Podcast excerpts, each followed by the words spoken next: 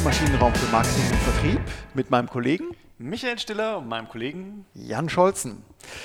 Ja, frisch erholt, inspiziert nach der Sommerpause begrüßen wir alle Hörerinnen und Hörer. Ähm, vielen und Dank. Schnurrt wieder wie ein Kätzchen. Ja, genau. Wir hatten ja ähm, die Sommerpause dazu genutzt, ähm, die eine oder andere äh, Planungshilfe aus dem Marketing oder aus der strategischen Unternehmensplanung, äh, Analyse und so weiter auf den Prüfstand zu stellen. Jetzt sind wir gut erholt wieder zurück und ähm, bevor wir aber so richtig einsteigen, ähm, haben wir noch eine Bitte. Und zwar uns helfen die Likes, äh, die Abos, also wenn man auf Ich folge oder Ich abonniere auf dem mobilen Endgerät äh, drückt. Ja, das hilft uns und äh, wir freuen uns da auch natürlich über Zuschriften unter michael at maschinenraum-podcast.de oder äh, unter jan.maschinenraum-podcast.de,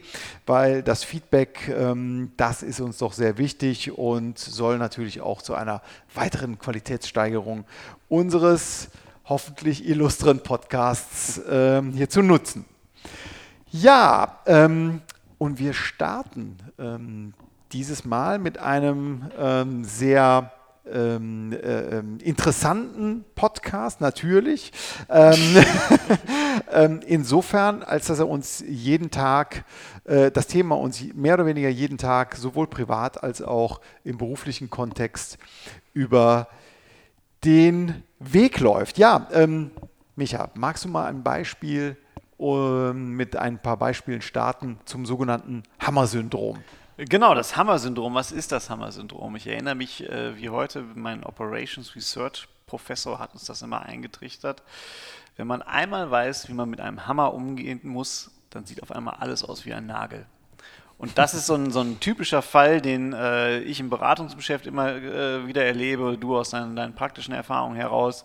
Ähm, Methoden, die äh, im, im, im Marketing und Vertrieb angewendet werden, die werden häufig über alles gestülpt und ob das passt oder nicht, äh, ist, ist da schon manchmal einfach nicht mehr, nicht mehr egal, wenn man so froh ist, dass man es kann jetzt. Ne? Ganz genau. Also aus dem Privaten habe ich es äh, gesehen, ich äh, laufe ab und zu ganz gern ähm, einmal um den Weiher und ähm, seit zwei Jahren äh, hat plötzlich jeder Zweite ähm, so, eine, so einen Kompressionsstrumpf an. Ich weiß gar nicht warum. ja, genau. Ja. Also ob die Probleme, vor allen Dingen, wenn man sich den einen oder anderen so anstaut, auch die Größen, in, in die es diesen Strümpfen gibt, ja. äh, nicht nur in der Fußlänge, sondern auch in der Wadenumfang. Ähm, da fragt man sich schon, ist das jetzt wirklich dein Problem, äh, was, was, da gerade äh, behoben wird durch diesen äh, Kompressionsstumpf? Also für, für die äh, anderthalb Kilometer, die du so regelmäßig joggst, brauche ich da wirklich. Mal zehn, mein Guter, mal ja, zehn. Nein, ich meine auch nicht dich in Person, sondern ich meine den einen oder anderen äh, mehr oder weniger ambitionierten Läufer, dem man so begegnet, äh, wo man sieht, der macht die halt mal eins, die anderthalb Kilometer, äh, und da braucht man, glaube ich, keinen regenerationsfördernden Kompo äh, Kompressionsstrumpf. Genau. Das ist ja den Punkt. Ähm, genau, aber das, da, die, dieses, dieses Verhalten, das kennen wir, kennen wir aus vielen Dingen. Äh, um die Jahrtausendwende herum war es sicherlich die Homepage. Also jeder musste irgendwie im Web sein. Äh, das ist jetzt vielleicht keine Methode, sondern eher ein Instrument. Äh, warum? Ja, Weil es die anderen auch sind. Äh, vielleicht da auch nochmal so ein kleiner Vermerk Richtung Benchmark aus unserer Sommerinspektion. Ähm, aktuell begegnet mir das vor allem aber häufig in, im, im Bereich Scrum. Mhm. Uh, Scrum ist so eine Methodik, die uh, zumindest so im letzten Jahr oder in den letzten zwei Jahren extrem Hype erlebt hat. Ich, ich glaube, es geht gerade schon sogar ein bisschen wieder runter. Mhm. Ähm, eine Methode, die, die eigentlich aus der Informatik kam und wo man gesagt hat, okay, im, im Rahmen der Softwareentwicklung müssen wir halt iterativ vorgehen weil die Kundenwünsche noch nicht so 100% klar sind und, und wir auch noch nicht so hundertprozentig wissen, wie wir, wie wir die Programmierung umsetzen können, brauchen wir halt einzelne Iterationsstufen, in denen wir immer wieder Fehler ausmerzen und so relativ schnell zu einem Prototyp kommen. Du hast auch, glaube ich, mal einen, äh, einen Blogartikel dazu geschrieben. Ne? Unter Denkbar, deinem Effektwahrheit-Blog, äh, hattest du vor, vor einigen Wochen mal einen äh, Artikel genau zu diesem äh, genau, Sachverhalt geschrieben. Ne? Genau, da, da, kann man das auch nochmal noch mal nachlesen. Beschäftigen also hier wollen wir uns gar nicht nur mit Scrum beschäftigen, aber Scrum ist ein schöner, schönes Beispiel aus, aus meiner Sicht dafür, äh, wie unterschiedliche Herausforderungen dann wieder dem, dem Hammer-Syndrom verfallen. Also mhm. häufig ja wirklich aus, der, aus, dem, aus dem Gefühl heraus, wir sind nicht schnell genug, äh, wir, der Wettbewerb läuft uns davon oder auch ganz gern mal im Kundenservice, wo man weiß, wenn der Kunde ein Problem hat, dann sind wir einfach nicht schnell genug in der Lösung dieser Probleme. Bis dahin fein, mhm. verstehe ich.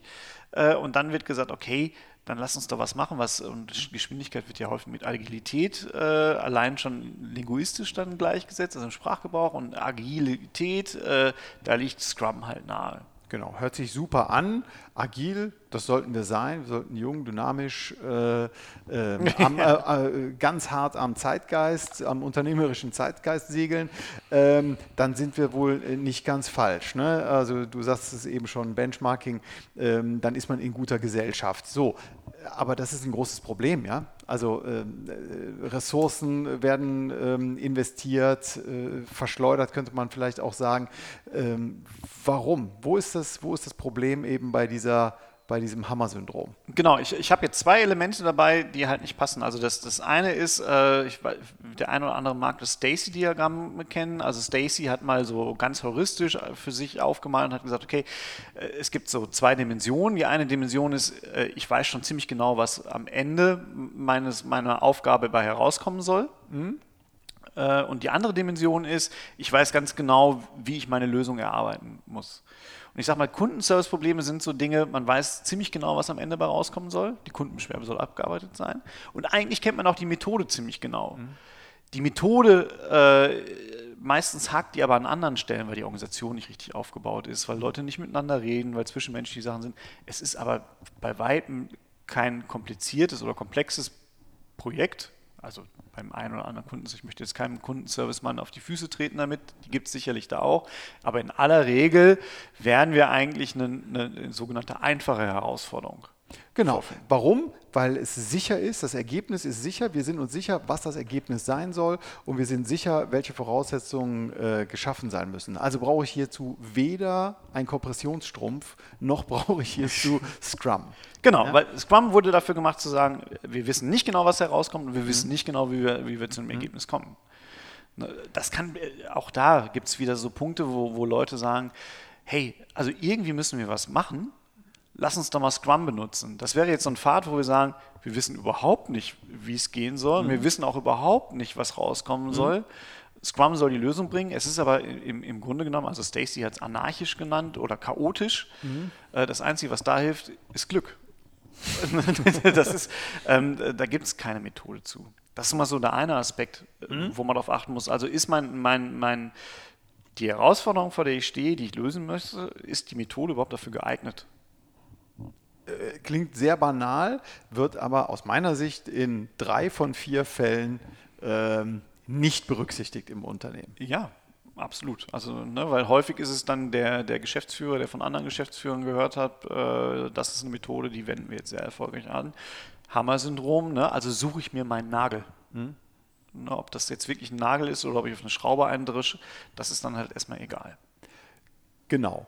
Ähm, also schon mal ganz wichtig, wir sind Freunde pragmatischer Lösungen, keiner, äh, wir sind keine Freunde von, von naheliegenden oder zu leichten Lösungen, aber wir sind Freunde von pragmatischen Lösungen.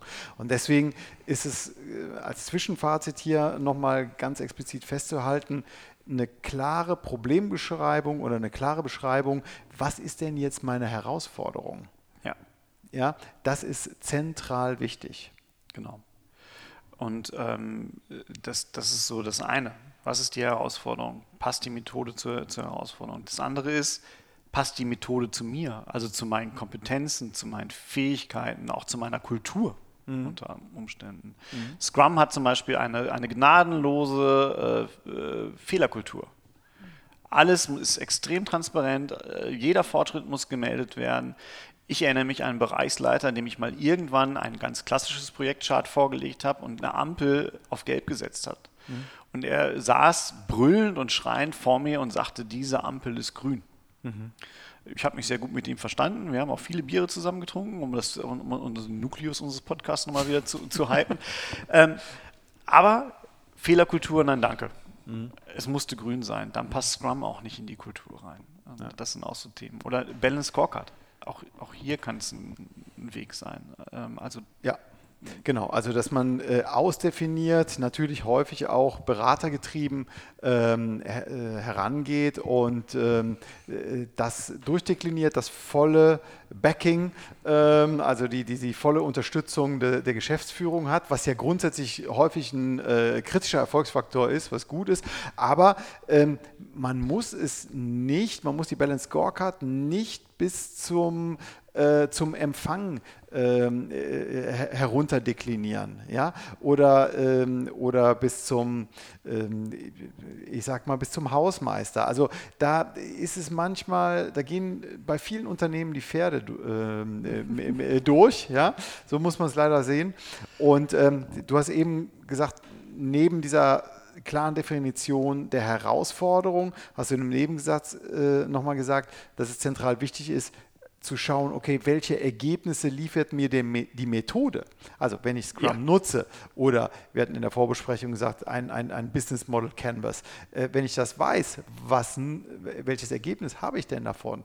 Ähm, oder bei GE war es vor, vor 15 Jahren, war äh, Lean äh, und Six Sigma, das waren zwei absolut beherrschende Themen.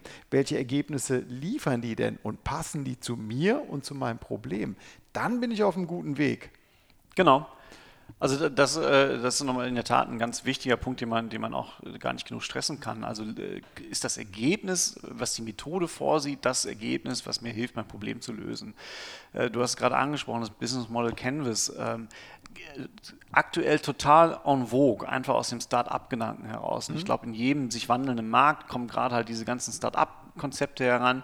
Ähm, da ist es sicherlich auch gut, mal ein Business Model Canvas äh, aufzubauen, um sich darüber klar zu werden, was möchte ich eigentlich tun in dem Markt, wie sind meine Kunden in dem Markt, einfach um eine Struktur zu bekommen, eine, eine Beschreibung des Marktes und, und um darauf aufbauend äh, sich zu überlegen, wie gehe ich denn weiter vor. Aber das ist auch das, was rauskommt. Wenn ich aber im vollen Lauf bin, schon im vollen Betrieb bin und das Business Model Canvas fortführe und das jetzt benutzen möchte, um mhm. halt Entwicklungen abzubilden oder gar zu steuern oder gar unterschiedliche Geschäftsfelder miteinander zu vergleichen, ist es nicht mehr das richtige Tool. Ganz genau.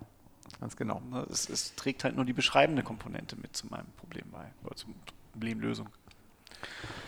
Okay. Ähm, ja, also das ist immer bei diesen sogenannten Heuristiken, ne, also bei diesen Fingerregeln, bei diesen äh, Daumenregeln, ähm, ist hierbei ganz wichtig zu berücksichtigen, dass man eben die nicht blind anwendet, sondern lieber nochmal einen Schritt zurückgeht und schaut, was ist meine Herausforderung, wer bin ich, wo komme ich her, wo will ich hin, äh, welche Herausforderungen möchte ich meistern? Und dann am Ende zu sagen, ja, welches Ergebnis liefert denn eine mögliche Methode und dann kann ich entscheiden, okay, Scrum macht für mich Sinn, Business Model Canvas macht für mich Sinn, die Balance Scorecard macht für mich Sinn, aus den und den Gründen. Dann aber bitte dokumentieren, ähm, damit auch alle ähm, die, das gleiche Verständnis davon haben. Absolut. Und das, was du gerade gesagt hast, das bringt halt nochmal noch mal einen weiteren Aspekt mit rein für mich. Also eine Heuristik ist natürlich, wie du sagst, schon eine Daumenregel, also es es, es, kommt aus Erfahrungswerten heraus, aber trotzdem haben Methoden häufig noch bestimmte Regeln, die drunter stehen, die sagen, nur in diesem Regelbereich, also nur unter zugrunde legen dieser Regeln, funktioniert auch diese Methode. Und man kann natürlich auch Methoden dann anpassen. Das ist ja das, was dann häufig auch gemacht wird. Also man merkt jetzt bei Scrum, hm, das ist jetzt aber relativ unangenehm, jede Woche zu sagen, äh, wie weit bin ich gekommen und wie weit bin ich nicht gekommen. Vor allem, wenn ich mal zwei Wochen hatte, wo ich gar nicht weitergekommen bin. Mhm. Scrum findet das okay. Äh, Scrum löst es dann auf andere, mit anderen Methoden. Ich finde das vielleicht doof und sage, dann machen wir das nicht mehr. Dann reporten wir jetzt halt doch auf eine andere Art und Weise. Mhm. Ähm, wenn ich das tue, das kann ich natürlich machen. Das ist ja eine Heuristik und ich bin ja frei, alles anzupassen. Ich muss mir dann auch nur immer klar werden, was bedeutet die Anpassung jetzt für das Ergebnis der Methode. Ähm, weil dann komme ich zum Beispiel nicht mehr schneller zu wirklich zu funktionierenden Lösungen, wenn ich halt auf dieses Element äh, der, der vollen Transparenz verzichte. Mhm. Äh, das ist dann weg. Oder wenn ich bei einem Scrum einsetze und aber nicht mehr interdisziplinär arbeite, weil ich sage, boah, also bei der, bei der Produktentwicklung, da, die, die Marketingleute gehen mir so auf den Nerv, ich lade die wieder aus. Man kann das machen, mhm. aber man verliert halt auch genau dann diese Vorzüge.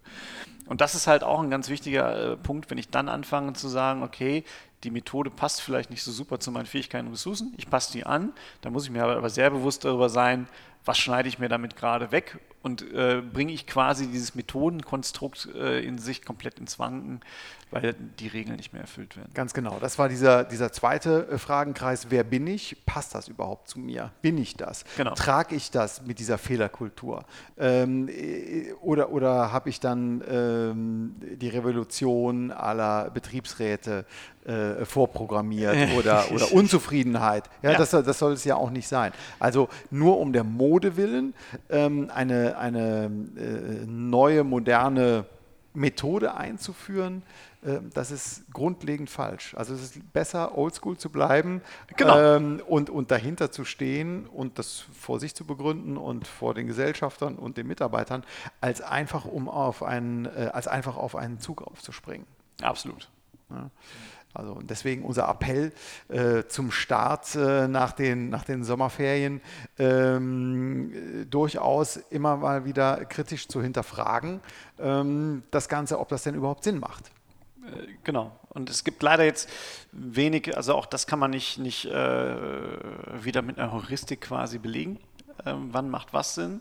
Deswegen muss man es, glaube ich, wirklich so zusammenfallen, dass man, äh, das, das, das erste, was man verfallen Sie nicht dem Hammer-Syndrom. Genau, das ist äh, Takeaway Nummer eins. ne? Genau. Also nicht dem Hammer-Syndrom verfallen. Wenn man sich dessen schon mal bewusst ist, weiß man ja, aha, Frage stellen, verfalle ich jetzt gerade dem Hammer-Syndrom? Ja? Genau.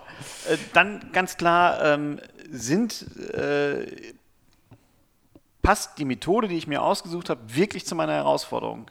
Ähm, Das stelle ich halt immer wieder damit fest, ob sie quasi in, dem, in, dem, in, den, in den Grundannahmen der Methode äh, verankerbar ist. Kann ich sie da wiederfinden? Äh, und die Frage natürlich auch, das Ergebnis der Methode, würde das zur Lösung meines Problems beitragen? Genau. Das war eben dieses Stichwort Scrum. Ja? Genau. Also kann passen, ist sogar sehr leistungsfähig unter bestimmten Bedingungen, Ja, aber die müssen wir kennen. so ist es, genau. Genau. Jetzt gibt es aber noch zwei weitere Punkte. Ne? Genau, also wichtig ist auch, ähm, passt die Methode zu meinen Fähigkeiten und Ressourcen? Richtig? Ne, Ganz wesentlicher Punkt. Äh, wenn dem nicht so ist, wenn ich merke, die, die Methode passt da nicht zu, habe ich zwei Möglichkeiten. Entweder ich verwerfe die Methode und gehe wieder zurück, Schuster bleibt bei deinen Leisten, äh, Methoden, die wir, die wir im Unternehmen auch beherrschen.